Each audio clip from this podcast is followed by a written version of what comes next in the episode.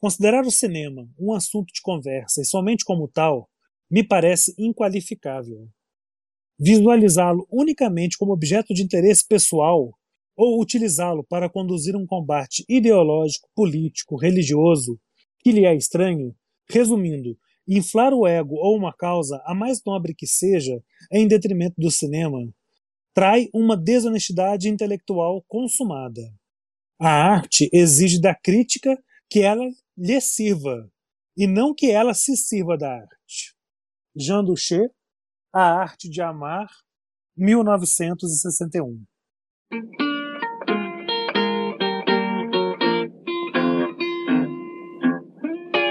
Early this morning, when you knocked upon my door. Olá, queridos ouvintes. Aqui quem fala é o Fábio, começando agora mais um episódio do podcast Tempo Redescoberto, hoje com o programa Anatomia da Crítica, no qual conversaremos sobre o texto que o William já leu um pedaço, não um trecho aqui na abertura do programa, do crítico francês Jean Duché, A Arte de Amar. Então, William, hoje é dia de falar sobre esse texto maravilhoso. Hoje é dia de pensar sobre o cinema. Hoje é dia de deixar as nossas impressões aí sobre o texto. Bem-vindo, amizade. Pois é, temos hoje um texto de 61, como eu mesmo disse, né? Originalmente publicado na revista Caia de Cinema, de número 126. E é uma coisa, Fábio, que o texto tem algum, algumas passagens, eu acho que é um texto até relativamente pequeno, não chega, não chega a ser pequeno, mas eu diria que de pequeno a médio, não é um texto grande, não é uma, não é uma tese, não é um, um tratado, é apenas um texto, né, que cumpre o papel de nos fazer pensar sobre, sobre o papel da crítica no campo do cinema e no campo das artes como um todo, né, visualizando o cinema como arte. Então, eu, eu acho interessante, eu quero partir desse início falando sobre isso, e já devolvendo a palavra para você também, para te ouvir, é que o, o, o Duché ele fala uma coisa assim, resumidamente, ele fala que o crítico é um amador, ou seja, é aquele que ama. E se a gente for pensar assim como um amador, aquele que ama, né, existe uma, uma contradição quase que estoica, né? Porque assim, geralmente a gente não tenta entender aquilo que a gente ama, né? O Drummond até fala muito bem que existe as 100 razões do amor, né? É, eu te amo porque te amo. Mas no campo da crítica, isso não é muito verdade. E aí eu tento entender o seguinte, Fábio, e aí já devolvendo a palavra para você. Aqui eu acho que esse sentido de amor, ele está transfigurado, né? Ou travestido como amor mas por uma palavra que vem antes do amor e que só de então o amor nasce, que é o respeito. Então, assim, o crítico tem que ser uma pessoa que respeita, que entende a obra de arte. Não pode ser um aventureiro ou um paraquedista de fim de semana que vai tomar um assunto de qual não lhe pertence para ele tomar como um ganha-pão aquele momento artístico ali e tentar decifrá-lo, né? Então, é, me soa como um, um, belo paradoxo. O texto não, não tem esse paradoxo, mas me causa esse paradoxo, né? Crítica e arte de amar, né? Porque é, já se falava muitas vezes que crítica é o colocar em crise. Quando a gente ama, a gente não põe em crise, né? A gente só fortalece. Então, eu até vou sair um pouco do cinema e das artes, eu quero ficar realmente assim, nesse início, Fábio, ou nesse, nesse minha, nessa minha primeira contribuição aqui com o nosso podcast, com essa provocação filosófica, né? Que eu acho que dá pano para manga. Porque, para mim, eu volto a dizer, não é o amar no sentido da paixão. E o texto diz muito bem, né? Ele vai buscar uma harmonia entre paixão e lucidez. Então, o crítico vai sair desse estado de apaixonado para entrar no estado da lucidez. Porque o apaixonado poderia ser só tão somente um cinéfilo. Aí sim eu acho que justifica sem razões do amor. Aquele que ama porque ama, gosta porque gosta, sem buscar muita justificativa. Mas quando ele começa a buscar o campo da lucidez, eu acho que é por isso que eu comecei a ler a parte do trecho que eu li do início do programa, que ela me é muito significativa. Eu acho que só assim a gente realmente consegue ter algum senso crítico e colocar em crise, subestimar o superestimado e algumas vezes superestimar o subestimado, né? Tudo isso eu consigo entender. Mas, enfim, como primeiro momento, o que eu quero trazer é isso. Fábio, e você? O que, que você tem aí como primeiras ideias desse belíssimo texto?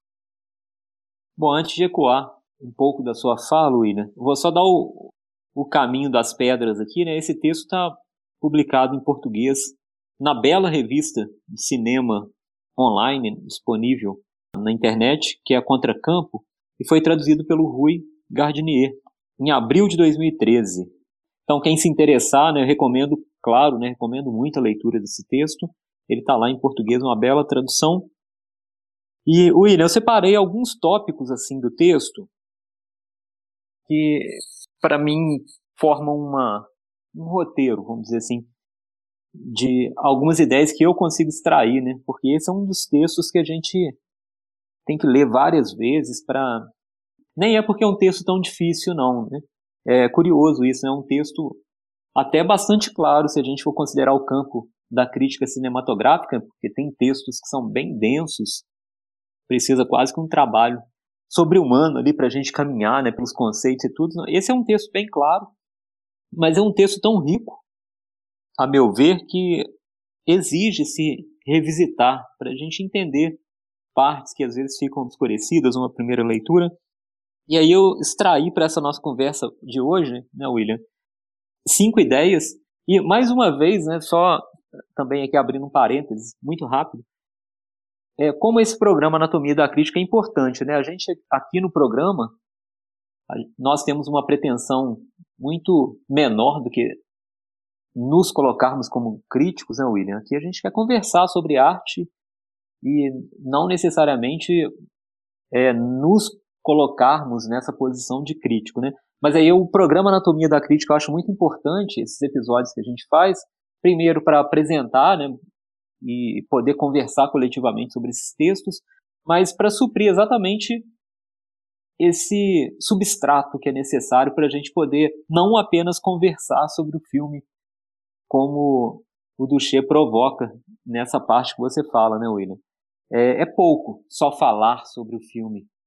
Né? É preciso que a gente tenha é, algo, né, que a gente construa, que a gente compartilhe uma experiência que seja mais significativa né, sobre o filme. E não precisa ser especialista, né, não é isso que o Duché está falando. Né?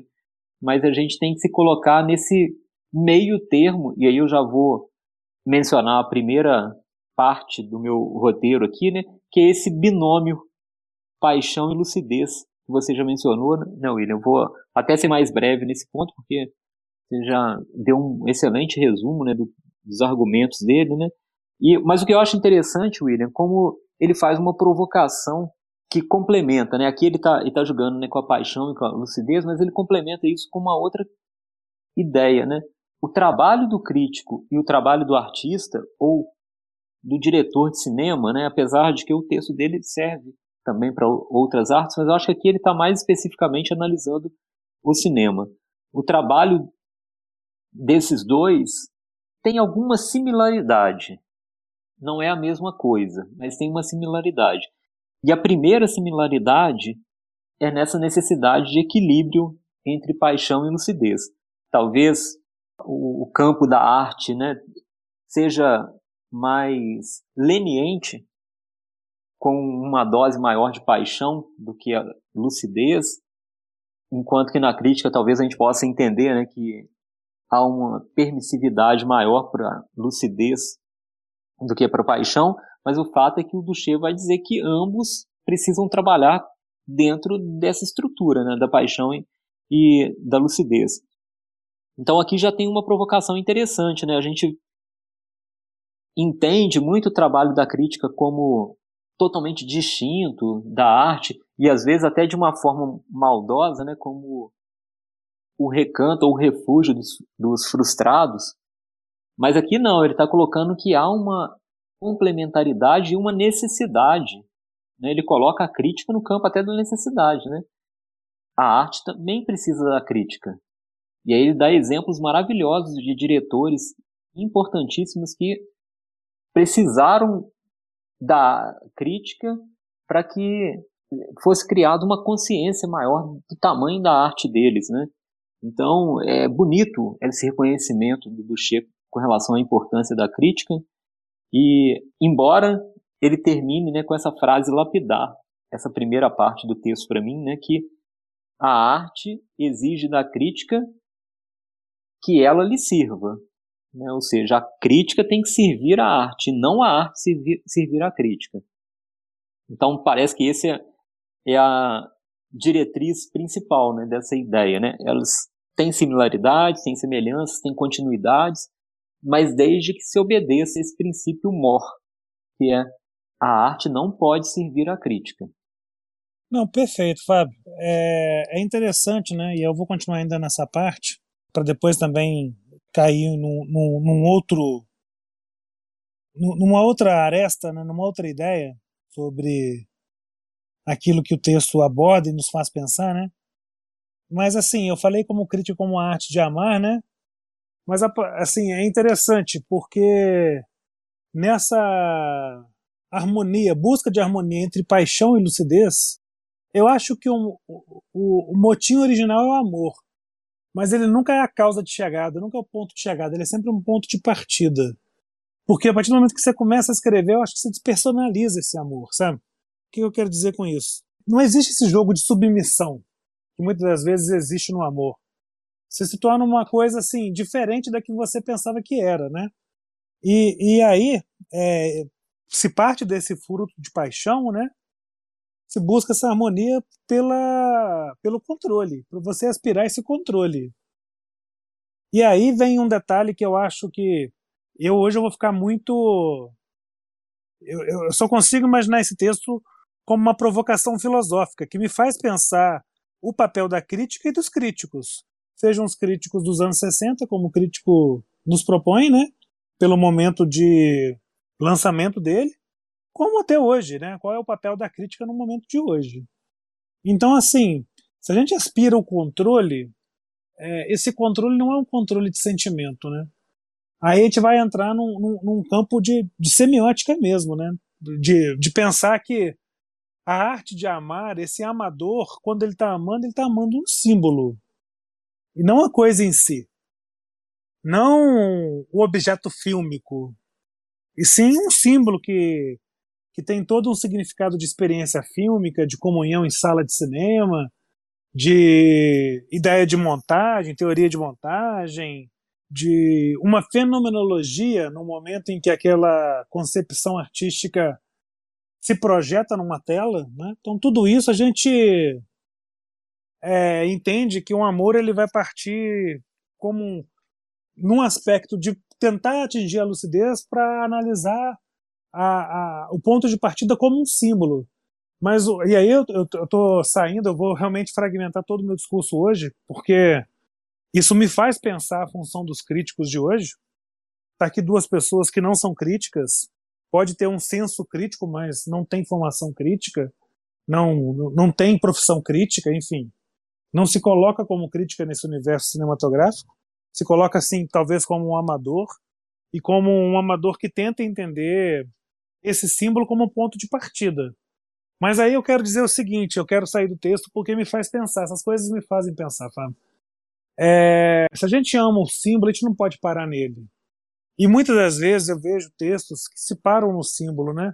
Porque vão tratar a escrita da sua crítica como uma semiótica, como um campo de domínio, como um campo de, de, de, de gramática, vamos falar assim. E eu gosto muito dos críticos que tratam sua crítica, trazem todo um conceito enraizado, lógico, mas como um fluxo.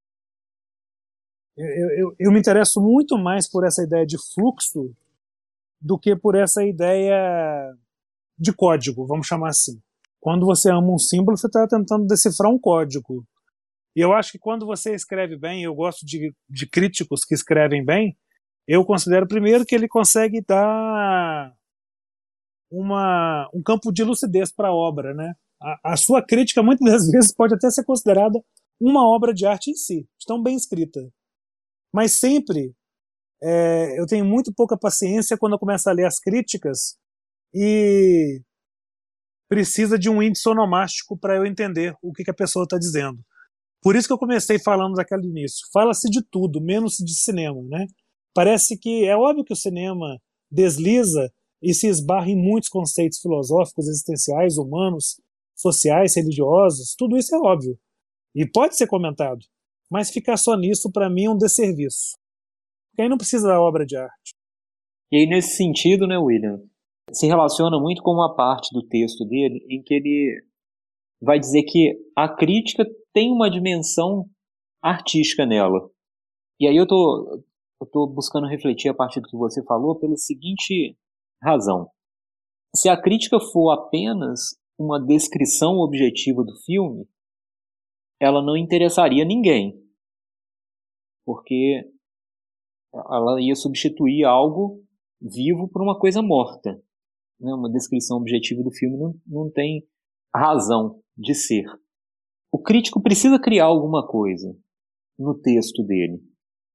Ele vai transpor isso para outro suporte, né, que é o suporte textual, é, principalmente né, no período ali que o Boucher está escrevendo, né, nos anos 60, ele transporta isso, mas nesse transporte há uma atividade criativa, há uma, um impulso de criação naquilo, porque do contrário a gente teria uma, uma criação estéreo, seria uma algo estéreo, um produto estéreo que resultaria.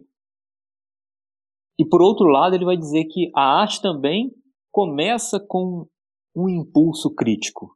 Então aqui tem uma provocação interessante. Eu, eu concordo contigo quando você coloca essa questão do fluxo, mas ao mesmo tempo eu acho importante a gente ter em mente esse trecho do pensamento dele, esse trecho texto, para que a gente entenda exatamente a forma como ele coloca a crítica e a entrega né, de uma forma muito importante, dá uma relevância muito grande para ela por isso. Né? Há uma dimensão de criação na, na crítica também, assim como na arte. E esse ponto eu acho fantástico, William, porque assim não é igualar o trabalho do crítico com o trabalho do artista, né, de forma nenhuma. Até porque esse eu acho que é outro pulo do gato do texto do, do Che, é que o crítico tem que procurar compreender o impulso de criação daquela arte, considerando a sua especificidade.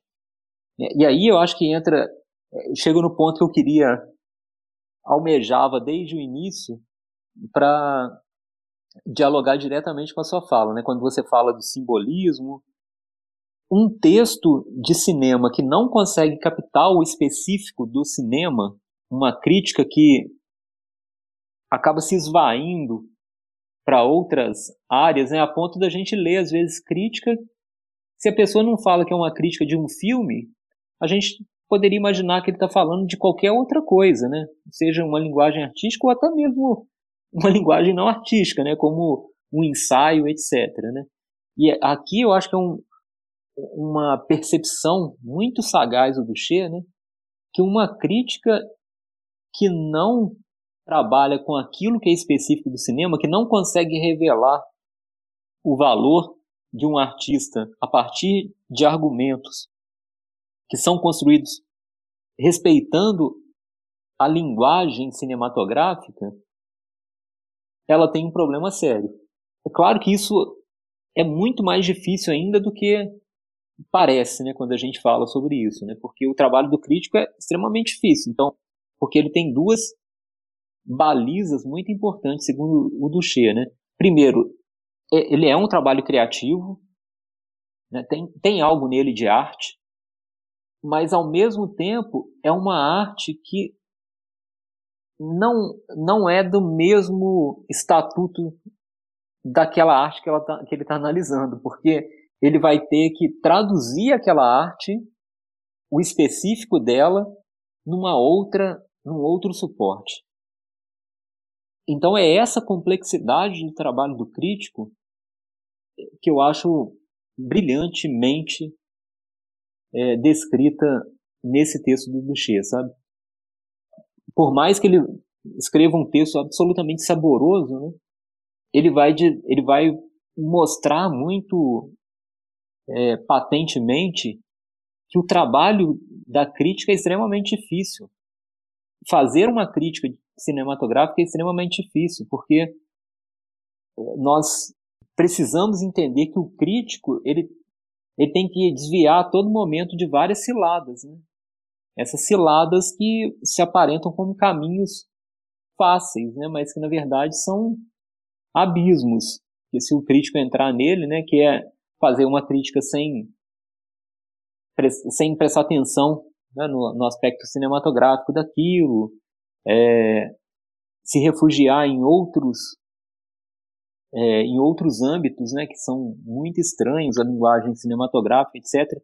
Então, eu até minha fala principal, diria que hoje nessa nossa conversa, William, é reconhecer isso, sabe?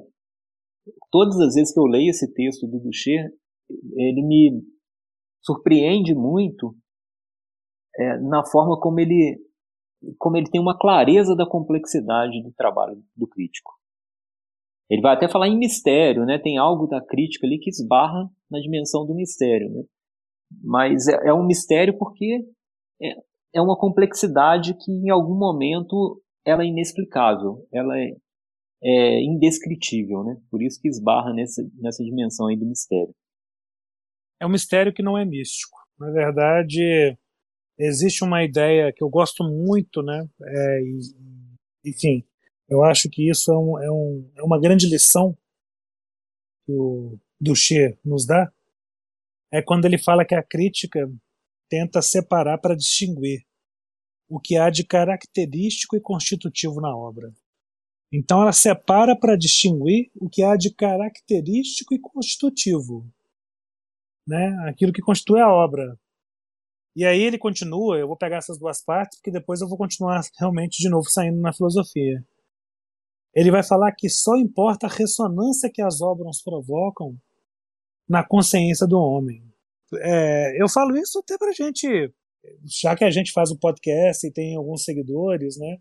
E esses seguidores, ouvindo esse podcast, vão tomar suas decisões, mas serve também de algum indicativo de, de verdade e valor eu acho que eles podem tomar isso, né? Quando lê uma crítica, saber se isso realmente está distinguindo o que há de característico e constitutivo do específico, seja esse específico musical, fílmico, literário, pinacotécnico, qualquer coisa que você lê em, em arte, né? Quando você vê uma crítica, né? É, eu acho que tem que pegar isso como importante, como como eu diria cerne, como algo essencial. Por que, que eu falo isso? Porque muitas vezes a gente pega uma crítica e vai se esbarrar assim, ou vai se debruçar em muita coisa. Pode ser uma comiseração fingida, um, uma sede de vingança, uma arma, né, um, uma, uma ferramenta de batalha ali, uma crítica que pode ser um gesto de humor, um gesto de acaso, uma vontade de ganha-pão, de dinheiro, ascensão social e até mesmo um ideal policialesco, né? de algo de você querer ficar vigiando em seus valores morais para saber se aquilo é bem aceito ou não. Eu acho que o que, o, que existe de, de mais importante na crítica é quando ela tende a atingir, isso está no texto, né? A crítica tem que tender a atingir o gênio e a natureza da arte e mostrar essa parte constitutiva e característica do específico, fílmico aqui no caso, né, como você bem mesmo disse, mas especificamente pegando como ponto de partida essa pessoa do amador, né?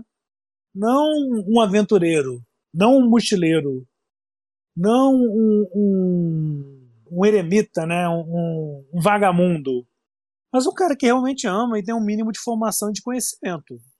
É uma coisa a gente está falando do cinema 126 anos depois do que ele foi criado. Outra coisa a gente estivesse falando sobre o cinema no século 10, do século 10, perdão, no século 20, nos anos 10, que ainda estava numa formação cinematográfica, tentando entender o que, que o Griffith estava fazendo ali. Aí são momentos muito diferentes. Então já existe toda uma base de norte de pensamento teórico para se partir uma crítica, né? Não estou falando que a pessoa tem que chegar e agora se debruçar nas livrarias e procurar o academicismo, porque isso acho que vai acrescentar muito pouco. Mas tem que se entender o que é o específico fílmico. Aquilo que distingue, distingue o cinema das outras artes, que só o cinema é capaz de fazer. E por que, que o cinema se torna arte fazendo isso? Eu acho que isso é essencial. Então, assim, muitas das vezes, e cada vez menos eu posso falar isso, mas quando a gente é mais novo, muitas das vezes a gente é meio que trapaceado por alguns críticos. E aí a gente fala assim, não, vou ler até o final porque deve ter alguma coisa que é crescente. Pode até ter. Mas você pega muitas das vezes textos aí de duas, três, quatro páginas, você reter um parágrafo é muito, que parece, é por isso que eu estou falando de comiseração fingida. Me parece muito mais algo apelativo e de publicidade para si, seja no campo de ascensão social, ganha-pão que seja, um jogo do, do, do bem me quer ali, do que basicamente fala sobre o filme. Fala-se de tudo. Fala-se de Hegel, fala-se de, de Sartre, fala-se de, de, de Marquês de Sade, se esbarra em literatura, em Tolstói, em Dostoiévski, vai para Brahms, para Vivaldi. Tudo bem, mas traduz isso no específico filme. Eu acho que é isso que geralmente eu sinto falta em alguns textos. E para eu devolver a palavra para você, eu acho que a minha penúltima participação, hoje eu quero realmente ficar condensado nessas poucas ideias que para mim são essenciais. Mas na minha penúltima participação eu quero devolver falando o seguinte, algo que eu já insisti aqui no nosso programa, né? E eu acho que eu vou morrer insistindo nisso, que é uma uma fonte, vamos chamar assim, a matéria crítica de que se compõe a maioria dos críticos de cinema não é a mesma matéria crítica de que se compõe o autor dos filmes. E o que, eu quero dizer com isso?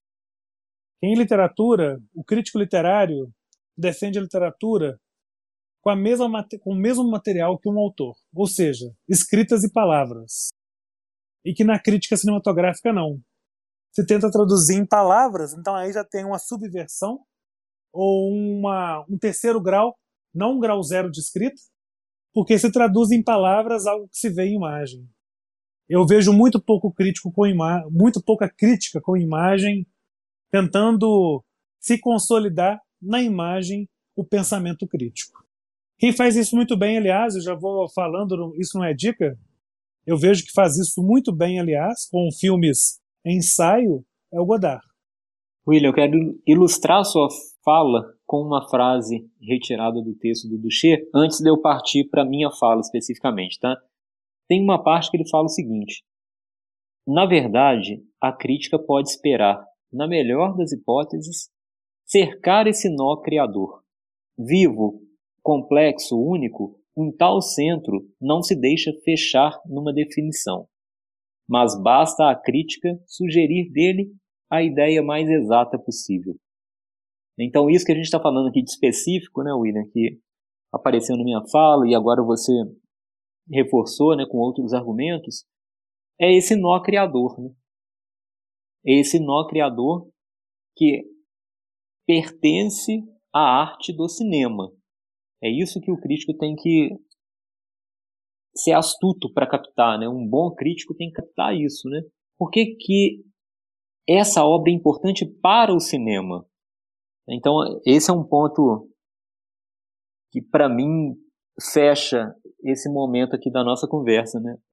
E aí eu queria encerrar, agora encerrar minha fala com um, outro nó, né? Ele falou aqui de nó criador, mas agora eu vou, eu vou fazer uma outra analogia, né?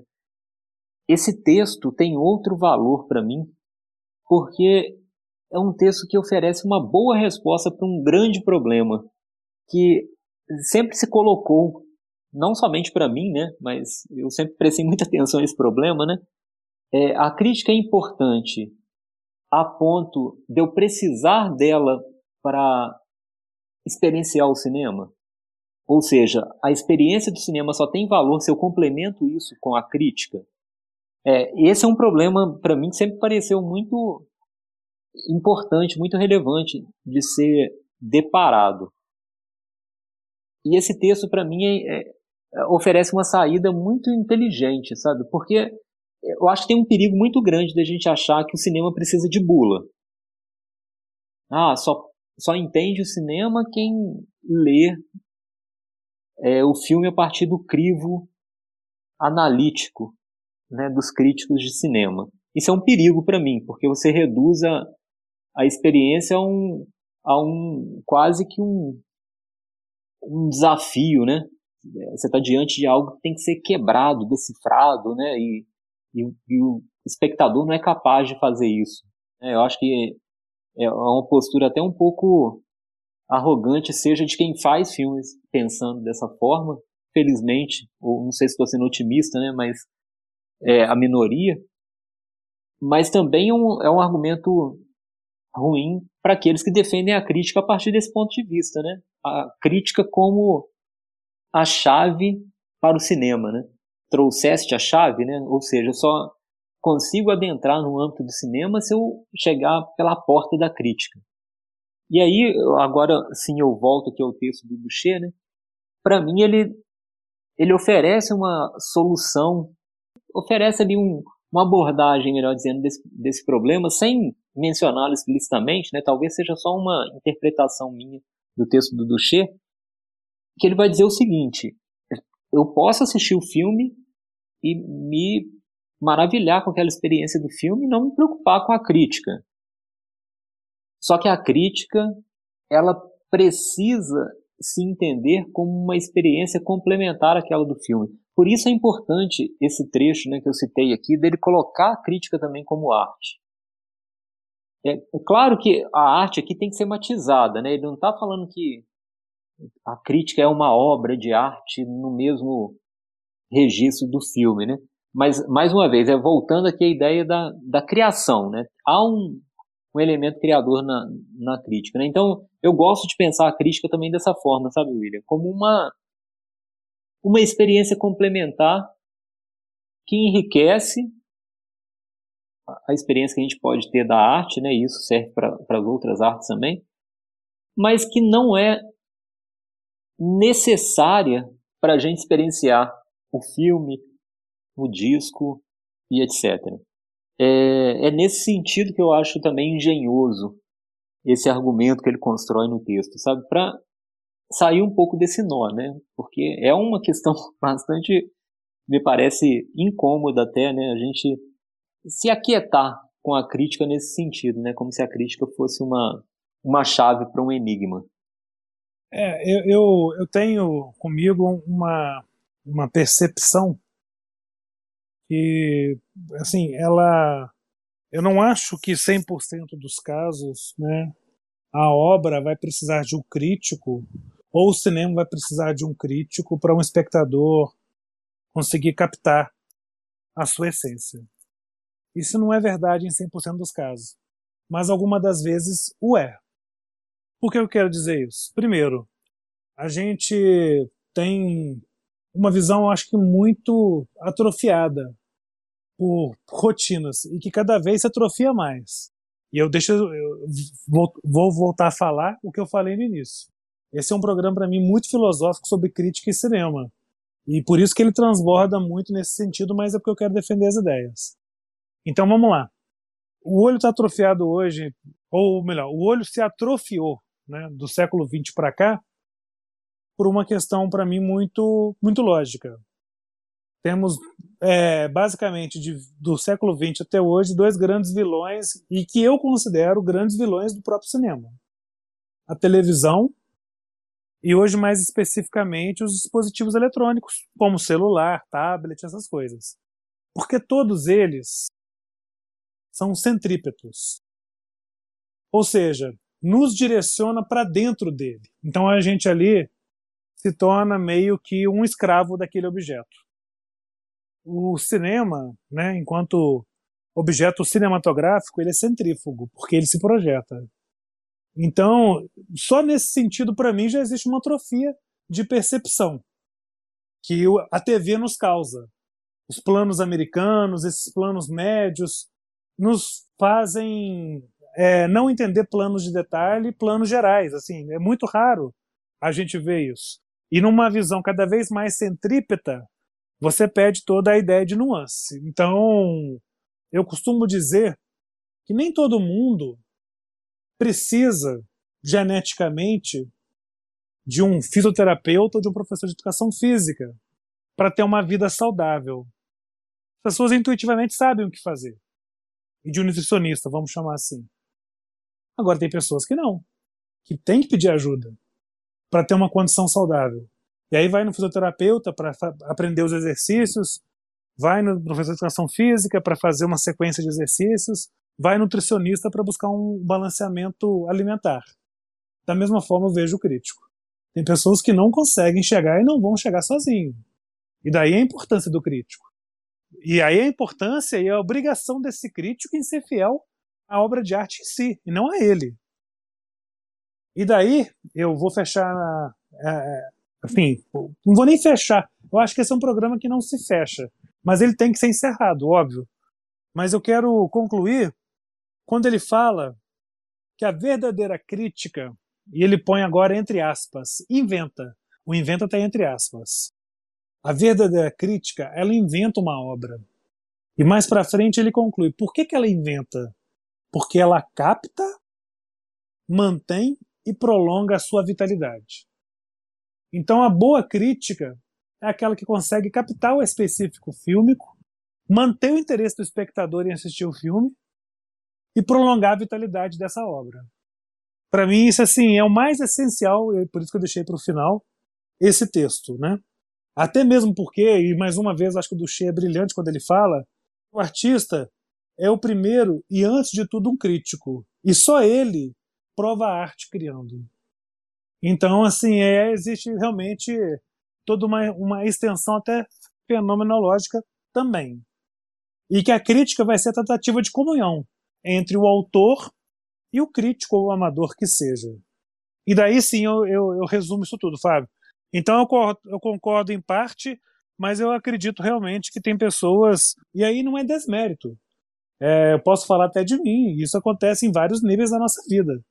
Tem pessoas que não têm equilíbrio psicológico, vão procurar um psicólogo. Tem pessoas que não têm equilíbrio financeiro e vão procurar um consultor. A gente não nasceu pronto, a gente não está pronto para tudo. E tem pessoas que não estão prontas para o cinema e precisam realmente de um acompanhamento fisioterápico, eu vou chamar assim, da retina ocular, para conseguir enxergar e a partir de então, depois de um tempo, a partir de então a pessoa consegue dar pelos próprios passos, mas não vai conseguir captar. E aí eu estou sendo taxativo, volto a dizer, não é para todos, mas que esses casos existem, eu não tenho dúvida nenhuma que existem. Perfeito, William. Eu vou só uma palavra muito rápida sobre isso, é, até porque essa é uma questão que a gente também deixa aberta e de repente a gente pode até continuar essa conversa com os nossos ouvintes aí também pelas redes sociais, que eu acho que esse é um ponto bastante interessante. Mas de alguma forma eu acho que o seu argumento, William, ele pega uma outra perspectiva do que eu tinha falado. Assim, eu acho que você percebe, né, você defende que há uma lacuna a ser cumprida pela, a ser preenchida pela crítica, mas é uma lacuna do espectador e não do filme. Aí eu acho que é uma mudança de perspectiva é importante dentro dessa discussão, né? Eu estava defendendo aqui mais a questão é, do ponto de vista do filme, né? O filme tem a necessidade do crítico, né? Como se fosse um, uma espécie de um, de um possibilitador né, daquele filme existir como experiência para as pessoas. Porém, pode ser só uma questão de perspectiva e, e, o argumento continue válido, mas eu acho que tem uma diferença importante no que você falou, né? Mas ainda assim, William, eu, eu acho que eu vou discordar de você quando, quando você fala que há uma impossibilidade, sabe? É, eu acho que o filme que não consegue se comunicar é, diretamente com o espectador, eu não sei, eu acho que aí tem um problema, sabe? Eu entendo todas essas questões que você levantou, né, de que há uma uma um problema que é até cultural, né, se a gente for pensar na televisão e etc. Mas essa é, é colocar essa necessidade para compreensão, até porque a compreensão que o crítico vai trazer, ela passa por um crivo de subjetividade também, né? É, a, o Ducheche reconhece isso, né? O crítico ele nunca vai ser o tradutor oficial de um filme ou de uma linguagem. Ele vai se aproximar a partir daquilo que ele consegue, uns com mais habilidade, outros com menos habilidade. Mas, enfim, esse ponto para mim eu acho que pega ainda, sabe? É, eu entendo o seu argumento, mas eu não, não me convence ainda 100%. Mas quem sabe a gente. É, eu vou deixar aí a palavra com você, se você é, quiser ainda mencionar algo, mas quem sabe a gente pode deixar isso até para um programa futuro, para poder falar só sobre isso, porque eu acho que é, um, é uma questão bem interessante de ser aprofundada. Nada, que isso. A, a, a desavença, a discórdia faz parte, ainda mais no mundo de hoje. E eu quero tratar o programa, seria até muito cínico da minha parte eu querer fechar o argumento, porque aí eu estaria definindo o programa como um código. Eu prefiro tratá-lo como um fluxo. E aí, nesse fluxo, as pessoas vão tirando as ideias. Isso é totalmente salutar e vital. Sem mais nada para acrescentar. Até, na verdade, eu falo que não tem nada para acrescentar no programa. Mas em bate-papos de botequim, de praças, e aí a gente pode se debruçar, provavelmente horas e horas sobre o assunto, sem expectativa de se chegar a uma conclusão, que é melhor ainda, né? É apenas o jogo de frescobol para fazer com que a ideia permaneça viva. Exatamente, William. Mas a gente ainda tem um compromisso, hein, William? E desse a gente não vai poder fugir, hein? Ah, é, não. É verdade. Que é deixar é. as nossas dicas. Pois é, um programa de crítica à arte de amar, a gente tem que trazer dicas, né? Exatamente. E eu que sejam dicas críticas, né? Vamos lá. É, na verdade, como ele está falando muito da arte de amar, e tem uma outra questão que eu nem mencionei no texto, que ele até volta, ele está mais de uma vez ele presente no texto, mas como eu sabia que minha dica estaria ligada a isso, eu deixei exatamente para esse momento de forma proposital. Tem dois trechos, agora me, me vem à mente assim, especificamente dois trechos, em que ele cita vários diretores, alguns de uma forma mais negativa, mas eu não vou é, me ater a isso, mas o que eu acho interessante é que ele cita alguns diretores, e aí a gente percebe, né, quando a gente está diante de um, de um, um crítico que realmente defende aquilo que ele argumenta, né? Porque ele, toda hora ele fala do específico fílmico, não do específico filme, não, é, fílmico, essa expressão exatamente, porque essa a gente está usando aqui, né? Mas a todo momento ele fala, né, dessa questão de se buscar o centro, a essência de uma linguagem artística, né, no caso do cinema. E eu acho muito interessante que ele cita os diretores corroboram exatamente isso, né, que são aqueles que traduzem para mim o cinema, sabe? São é, porque tem diretor que eu acho que tem uma visão tão é, grande de arte, William, que ele poderia fazer outra coisa. A arte poderia dele poderia ser traduzida e alguns até fazem, né? Com literatura, teatro, etc. Mas tem uns que são cinema. Né? E eu acho interessante que ele cita exatamente uns que eu, uns diretores que eu, que eu vejo da mesma forma que ele, sabe? São aqueles que vivem para essa essência do cinema, sabe? Contribuíram diretamente para essa essência do cinema. Então eu vou deixar é, como dica dois diretores desses que ele cita e aí eu vou deixar até o filme em aberto, William, mas eu vou só recomendar que os nossos ouvintes conheçam esses dois diretores, porque é de uma grandiosidade de cinema absurda que eu não vou conseguir traduzir aqui com mais nenhuma expressão. Vou dizer apenas assistam, que é o Mizoguchi e o Preminger. Então vou deixar aqui como dica para vocês. Procurem no YouTube, nos torrents, qualquer lugar está mais que justificado é, buscar esses filmes por meios ilegais ou legais, seja lá qual for. Mas assistam Mizoguchi e Preminger. Bom, eu vou dar algumas dicas, mas eu vou ser breve. A primeira dica, e eu aqui no próprio programa nosso, né? Eu, salvo engano, eu usei uma expressão de comiseração é, fingida, né? E eu não vou ter essa comiseração fingida, não.